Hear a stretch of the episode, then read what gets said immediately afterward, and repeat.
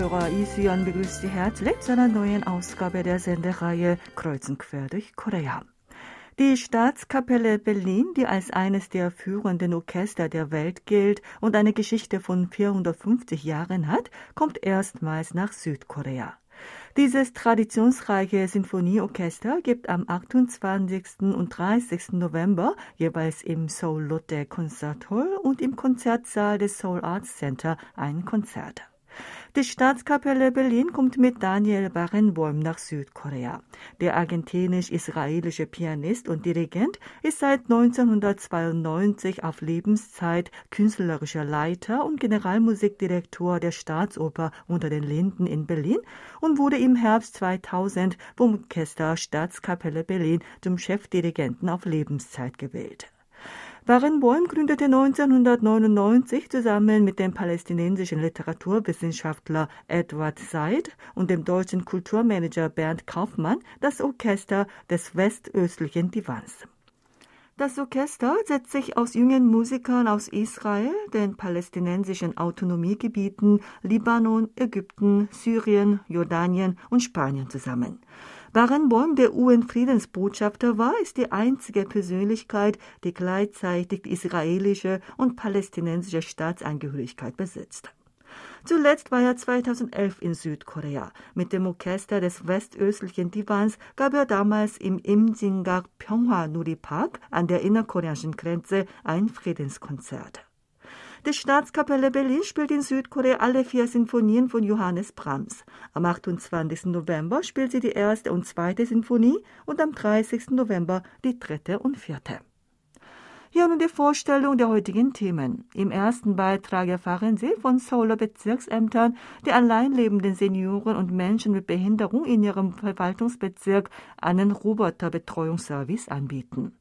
Im zweiten Teil hören Sie in der Rubrik Asien kompakt aktuelle Meldungen über Asien.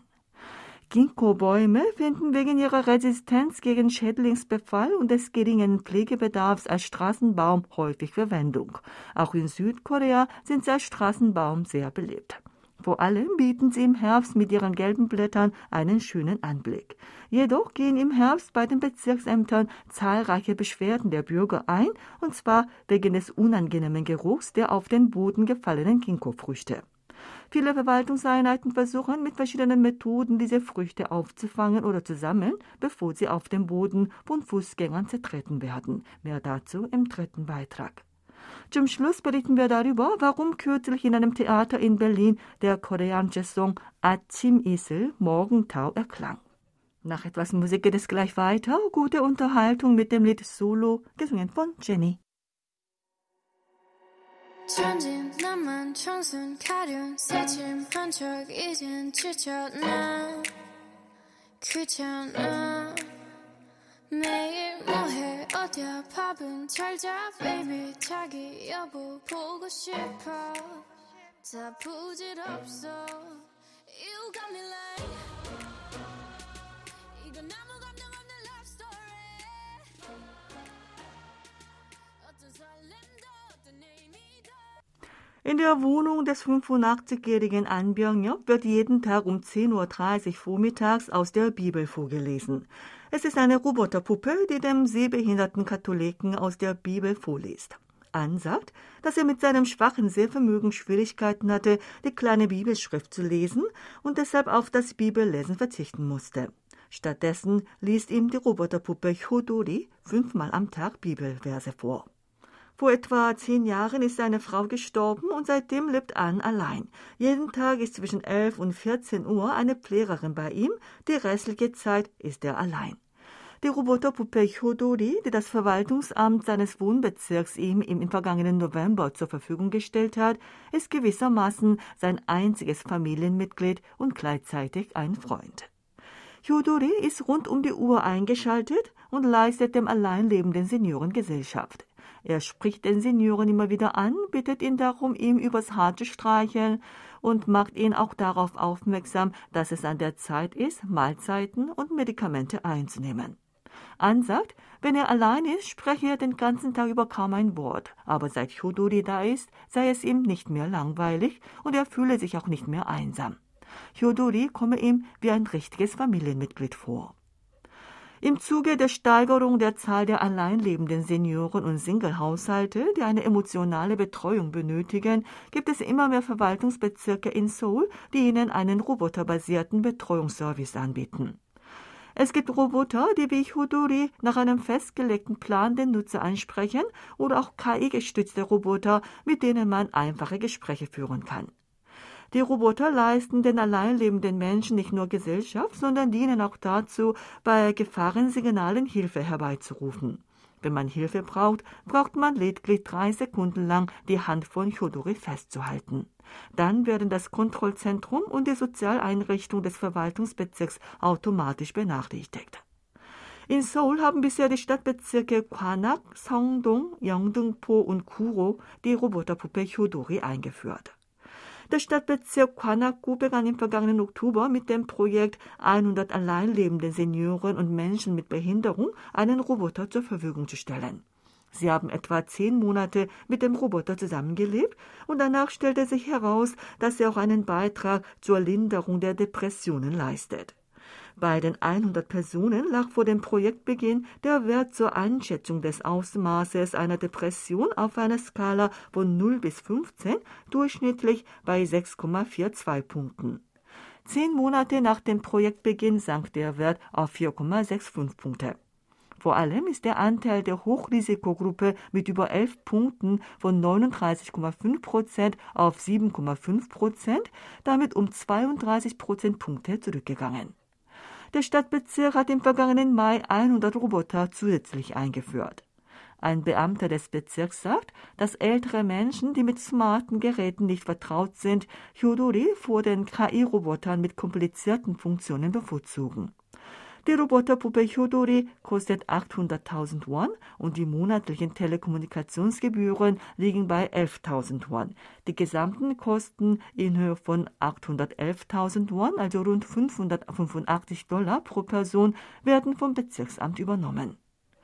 Der Stadtbezirk Chungno-gu hatte am 16. September 10 KE-Roboter namens Alpha Mini allein neben den Senioren zur Seite gestellt.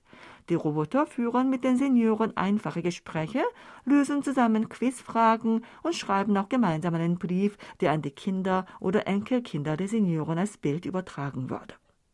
Der Stadtbezirk Sochogu hat im vergangenen Jahr 120 alleinlebenden Senioren im Bezirk einen Roboter zur Verfügung gestellt und über 90 Prozent der Senioren sind damit zufrieden.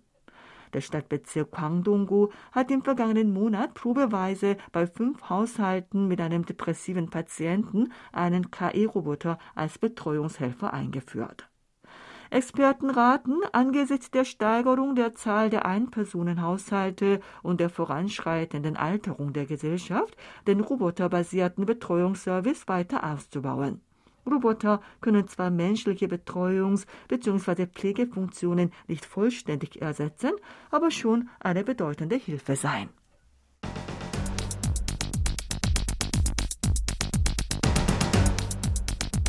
Es geht weiter mit der Dienstagsrubrik Asien Kompakt. Dazu begrüßt sie auch Sebastian Ratzer. Hallo, liebe Hörer.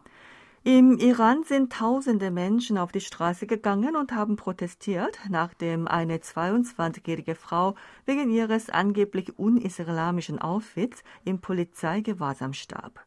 Die Demonstranten verlangen mehr Freiheit für Frauen und die Ermittlung des genauen Sachverhalts.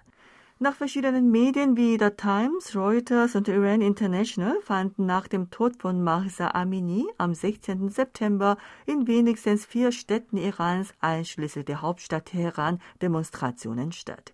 Die erste Demonstration gab es am 17. September in Aminis Heimatprovinz Kurdistan. Frauen, die an der Demonstration teilnahmen, legten ihren Hijab ab und schwenkten das Kopftuch. Iran International berichtete, dass die Polizei mit Schrotflinten und Tränengas gegen die Menschenmenge vorging, sodass etwa 40 Menschen verletzt und zwei davon schwer verletzt worden seien. Am 18. September gingen auch an der Universität Teheran in der Hauptstadt Dutzende von Studierenden auf die Straße. Sie riefen den Slogan Von Kurdistan bis Teheran blutet der Iran. Einige marschierten mit Transparenten mit regimekritischen Slogans. Auch im Online-Raum finden Protestaktionen statt. Aus Protest gegen den Tod von Amini und als Zeichen ihrer Solidarität verbrennen Frauen ihr Kopftuch oder schneiden sich ihre Haare ab und teilen Videos und Fotos davon in sozialen Netzwerken. Die iranische Regierung versucht angesichts der Proteste, die Menschen zu beruhigen. Der iranische Präsident Ebrahim Raisi sagte am 18. September in einem Telefonat mit den Hinterbliebenen, dass er eine gründliche Untersuchung des Falls angeordnet habe. Masa Amini besuchte am 13. September Verwandte in Teheran und wurde von der Polizei in Gewahrsam genommen mit der Begründung, dass sie kein Kopftuch trug. Die Hinterbliebenen behaupten, dass ihr Kopf nach der Verhaftung im Polizeiauto gegen die Scheibe geschleudert worden sei, was zu einer Hirnblutung geführt habe. Die Polizei weist jede Schuld von sich und erklärte, dass die junge Frau an einem Herzversagen gestorben sei. Die Familie von Amini behauptet jedoch, dass sie keine Herzerkrankung hatte und kerngesund war. Japan hat zum ersten Mal bei der Zahl der 100-Jährigen die Marke von 90.000 geknackt. Die Zahl der über 100-Jährigen in Japan ist in den letzten 24 Jahren um das Neunfache gestiegen und überstieg damit die Einwohnerzahl der koreanischen Städte Gwacheon und Sokcho von jeweils rund 78.600 und 82.900. Das japanische Gesundheitsministerium teilte am 18. September mit, dass die Zahl der über 100-Jährigen in Japan mit Stand vom 15. September 2022 90.526 beträgt. Verglichen mit dem Vorjahr ist diese Zahl um 4.016 gestiegen. 1963 waren 153 Japaner über 100 Jahre alt. Dieser Wert befindet sich seit 1970 52 Jahre in Folge im Anstieg. 1998 wurde erstmals die Marke von 10.000 und 2012 die Marke von 50.000 überschritten. In Südkorea liegt die Zahl der über 100-Jährigen mit Stand von Ende 2021 bei 7.961. Diese Zahl entspricht einem Anteil von 9 Prozent des Niveaus in Japan. Die 100-Jährigen in Japan sind meistens Frauen. Von den 90.526 Menschen sind 88,6 Prozent Frauen. Die älteste lebende Person in Japan ist die 115-jährige Fusa Tatsumi, die in der Präfektur Osaka lebt. Sie kam am 25. April 1907 zur Welt und ist seit dem 19. April dieses Jahres die älteste Person in Japan. Sie hält sich in einem alten Pflegeheim auf und soll bettlägerig sein. Mit Stand von Ende 2021 lag die durchschnittliche Lebenserwartung in Japan bei Männern bei 81,47 Jahren und bei Frauen bei 87,57 Jahren. Damit leben die japanischen Männer weltweit am zweitlängsten und die japanischen Frauen weltweit am längsten. In Japan sind 72,13 von 100.000 Einwohnern über 100 Jahre alt. Bloomberg News berichtete, die Lebenserwartung in Japan sei dank gesunder Ernährung und guter medizinischer Versorgung nach Hongkong am zweithöchsten. Das Land bemühe sich darum, das Problem der niedrigen Geburtenzahl und Alterung der Gesellschaft zu lösen, weil es das Rentensystem des Landes stark belastet. In Saudi-Arabien ist die Herstellung und der Verkauf von Alkohol strikt verboten.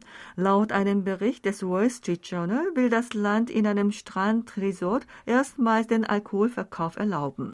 Die US-Wirtschaftszeitung berichtete, das futuristische Megaprojekt Neum Saudi-Arabiens plane in einem luxuriösen Strandresort, das im nächsten Jahr auf einer Insel im Roten Meer eröffnet werden soll, Bars einzurichten und dort auch Champagner und Cocktails anzubieten. Die britische Tageszeitung The Daily Telegraph kommentierte, der Plan für einen Alkoholverkauf in dem Resort sei sehr außergewöhnlich. Denn im islamischen Staat Saudi-Arabien müsse man eine hohe Geldstrafe zahlen und mit bis zu 500 Peitschenhieben rechnen, wenn man beim Alkoholverkauf erwischt wird.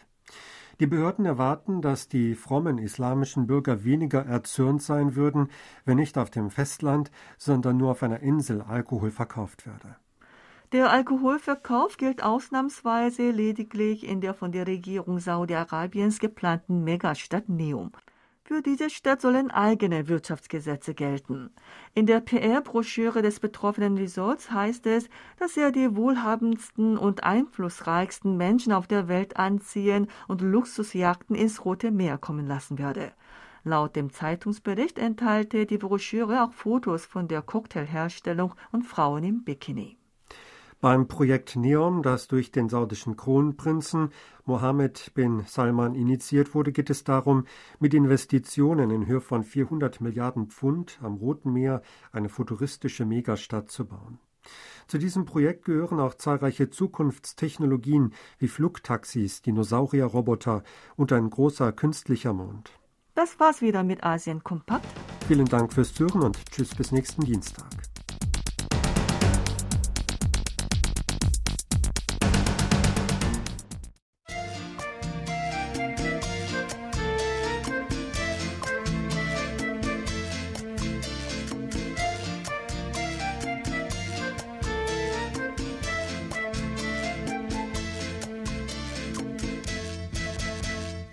Am 15. September näherte sich ein Schaufellader, der statt einer Schaufel mit einem Motor und einer Zange ausgestattet war, einem Ginkgo-Baum vor dem Gebäude des Stadtrates von Tegu.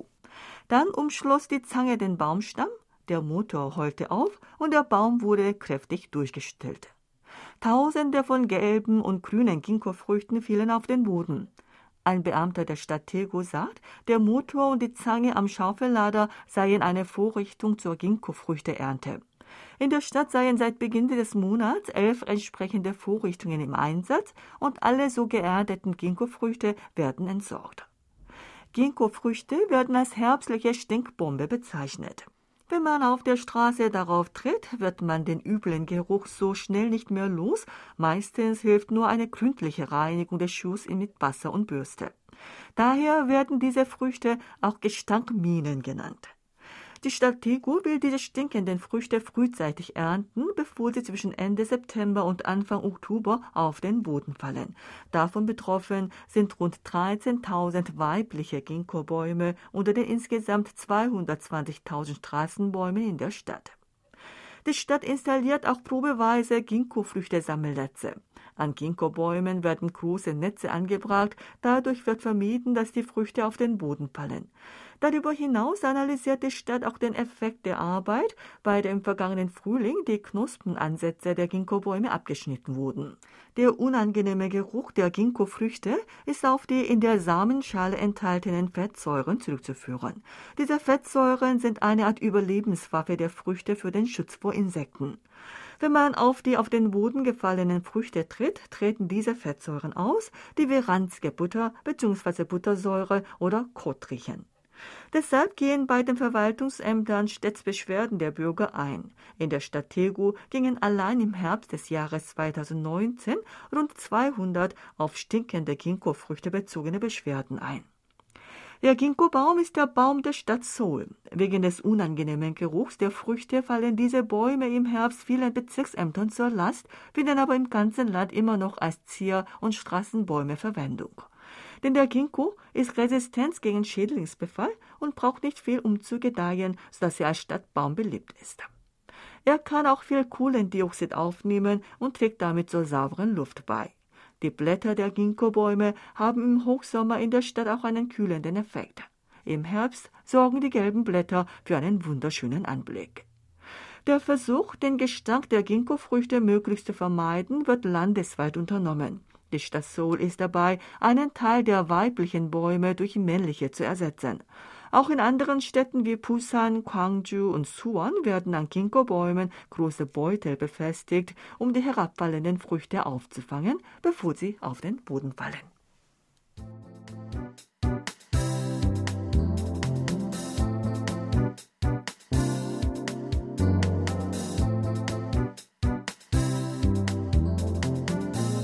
Am 18. September Ortszeit erklang im Heimathafen Neukölln, einem Kulturraum für freies Theater, Unterhaltung, Konzerte, Schauspiel und Performance in Berlin-Neukölln, eine ganz spezielle Version des koreanischen Songs Achimisel, Morgentau in koreanischer und deutscher Sprache. An dem Tag fand dort anlässlich des 50. Jahres der Entstehung dieses Songs ein Konzert mit dem Titel Resound Korean Pop statt. Geplant wurde dieses Konzert von der Kulturstiftung der Provinz Gyeonggi im Rahmen ihres Gedenkprojektes zum 50. Jahr des Liedes Achimisel von Kim Min-gi, der einen hohen Stellenwert in der Geschichte der koreanischen Populärmusik hat. Das Lied gilt als einer der beliebtesten Songs in der Geschichte der koreanischen Popmusik. Für das Konzert haben sich sechs koreanische Sängerinnen und Sänger zusammengetan. Park Hak-ki, Ieun-mi, Park Seung-hwa, Chong Dong-hwa, Ali und Ham Chun-ho präsentierten 17 Songs von Kim Min-gi in ihrer jeweils eigenen Interpretation und auch ihre eigenen Hits. Bevor sie nach Berlin kamen, gaben sie am 14. September in Brüssel und am 17. September in Paris das gleiche Konzert. Beim Konzert in Berlin traten zum Schluss sechs Schauspieler des Musicals Linie 1, das vom Berliner Krebstheater im Jahr 1986 uraufgeführt wurde, auf die Bühne. Sie begannen auf der noch dunklen Bühne den Song Achimisel, Morgentau zu singen, den Volker Ludwig, der die Texte zur Musikerlinie 1 verfasst hatte, ins Deutsche übersetzt hat. Die koreanischen Sänger gesellten sich zu ihnen und sangen jeweils eine Strophe. Am Ende sangen alle auf der Bühne und auch im Zuschauerraum mit und rund 700 Zuschauer brachten zum Schluss mit einem großen und langen Beifall ihre Hörung über das Konzert zum Ausdruck. Der Sänger Park Hak-ki, der bei dieser dem koreanischen Musiker Kim Min-gi gewidmeten Europatournee als Generaldirektor fungierte, sagt, dass die Tournee geplant worden sei, um zum 50. Jahr der Entstehung dieses Songs einen Anlass dazu zu schaffen, Rückblick auf die Wurzeln des nun im weltweiten Interesse stehenden K-Pop zu halten. An der Miene und Reaktion der Zuschauer konnte er sich erneut dessen bewusst werden, dass die Kraft der Musik über Sprachen und Landesgrenzen hinausreicht. Das von Kim Min-gi 1971 veröffentlichte Album, in dem der Song Azimesel enthalten ist, diente über die Popkultur hinaus als ein Medium dazu, dass junge Koreaner ihr Verlangen und ihren Durst nach Demokratie zum Ausdruck brachten. Die deutschen Schauspieler, die Musical Linie 1, das immer noch im Krebstheater aufgeführt wird, jeweils drei bis vier Rollen spielen, sagten, dass sie beim Singen des Liedes Azimisel große Rührung spüren konnten. Es sei diesmal besonders schön gewesen, mit berühmten koreanischen Popsängern zusammen den Song zu singen. Am Ende haben sie auch in koreanischer Sprache mitgesungen. Als sie vor 19 Jahren in Seoul als ein Überraschungsgeschenk vor dem Songschreiber Kim Min-gi den Song vortrugen, habe er Tränen der Rührung vergossen und davon seien sie wiederum stark gerührt gewesen. Sie besuchten 2003 Südkorea und führten die deutsche Originalversion von Linie 1 auf. Diese Aufführung kam anlässlich der 2000. Aufführung der koreanischen Version zustande. Kim Min-gi, der das Theater Hakjan gegründet hat und bis heute leitet, hat im Jahr 1994 das Musical Linie 1 entsprechenden Umständen in Südkorea geändert und auf die Bühne gebracht. Damit eröffnete ein neues Kapitel des koreanischen Musicals. Bis im Jahr 2008 der Vorhang fiel, wurde das Stück 15 Jahre lang 4000 Mal aufgeführt und von über 700.000 Zuschauern gesehen. Das Theater Hakjan hat auch im Juni des vergangenen Jahres das Stück noch einmal auf die Bühne gebracht. Das war die Sendung Kreuzen quer durch Korea mit dem Lied Achimisel, Morgentau, gesungen von Kim Min-gi. Danke Ihnen fürs Zuhören und sage Tschüss bis Donnerstag.